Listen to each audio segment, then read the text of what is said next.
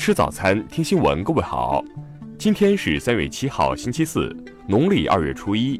邵斌在上海问候您，早安。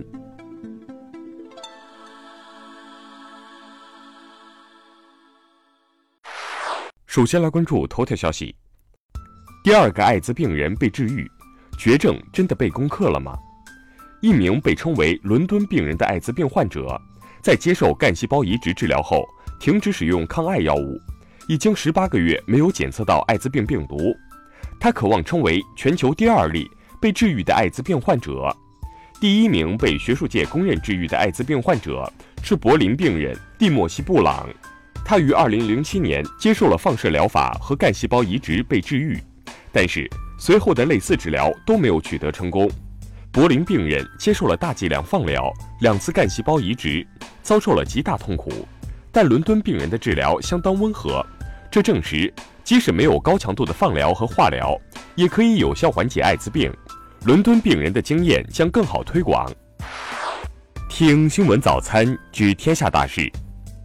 国家发改委日前表示，根据不完全统计，民营企业贡献了中国百分之六十的 GDP，百分之七十的技术成果，百分之八十的就业，百分之九十的企业数量。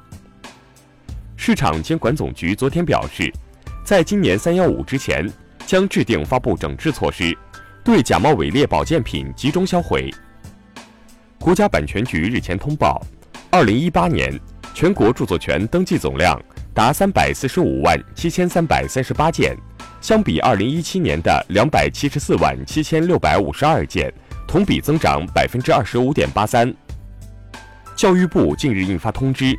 中等职业学校原则上不得在异地设立分校办学点，未经所在地教育行政部门审批设立的，不得招生。报告显示，二零一九年春招旺季，企业人才需求同比增长百分之三十六，杭州、武汉、成都成为求职者离开一线城市后首选的前三个城市。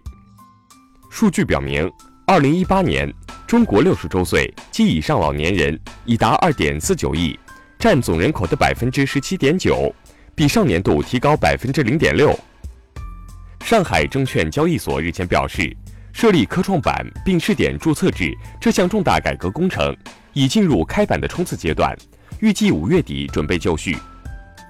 近日有爆料称，台当局对美国提出军购案，预计买六十六架 F 十六 V 战机。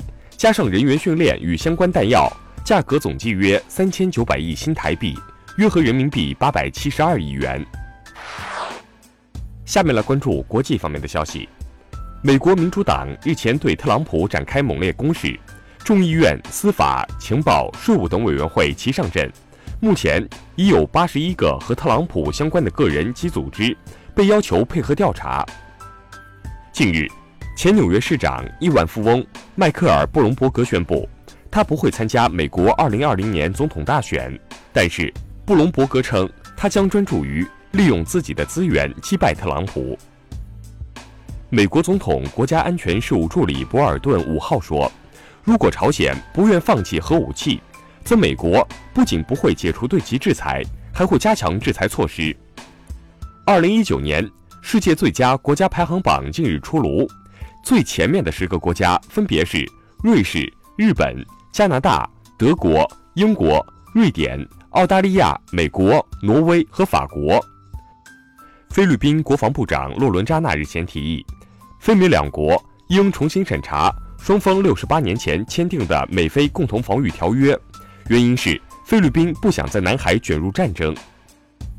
经济合作与发展组织当地时间六号。在巴黎发布最新的经济展望报告，下调二零一九年世界经济增长的预期至百分之三点三。首尔高等法院当天允许了韩国前总统李明博的保释请求。李明博在去年的一审中被判有期徒刑十五年。福布斯最新全球富豪榜显示，网上零售商亚马逊创办人贝佐斯蝉联全球首富，身家达到一千三百一十亿美元。较去年增加一百九十亿美元。下面来关注社会民生方面的消息。海口女子杨某遛狗不拴绳，对民警的劝告置之不理，拒不做出整改，目前，公安机关决定没收宠物犬。近日，平湖市胜利路口发生惊险一幕：轿车车主行驶过程中突然昏厥，紧急时刻，一群人合力拉车降速，使之躲过了可能发生的危险。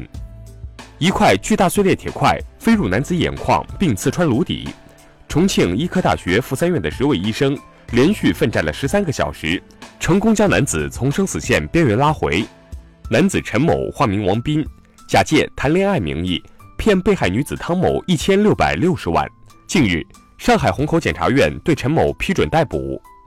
近日，呼和浩特某中队开展酒驾专项治理行动，辅警任志文被肇事车撞倒在地，并被碾压，不幸殉职。目前，嫌疑人被警方刑事拘留。最后来关注文化体育方面的消息。六号凌晨。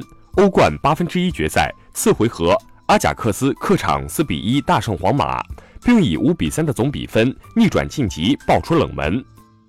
昨天，二零一九赛季亚冠赛联赛 G 组，北京国安客场一比三不敌全北现代；H 组，上海上港则主场一比零战胜川崎前锋。昨天，中国游泳世界冠军、亚运会冠军、著名短距离选手宁泽涛通过微博宣布退役。五日二十一时，著名语言学家杨乃斯先生因病医治无效，在北京医院逝世，享年九十二岁。以上就是今天新闻早餐的全部内容，请微信搜索 xwzc 零二幺，也就是新闻早餐拼音首字母再加数字零二幺。如果您觉得节目不错，请在下方拇指处为我们点赞。一日之计在于晨，新闻早餐不能少。咱们明天不见不散。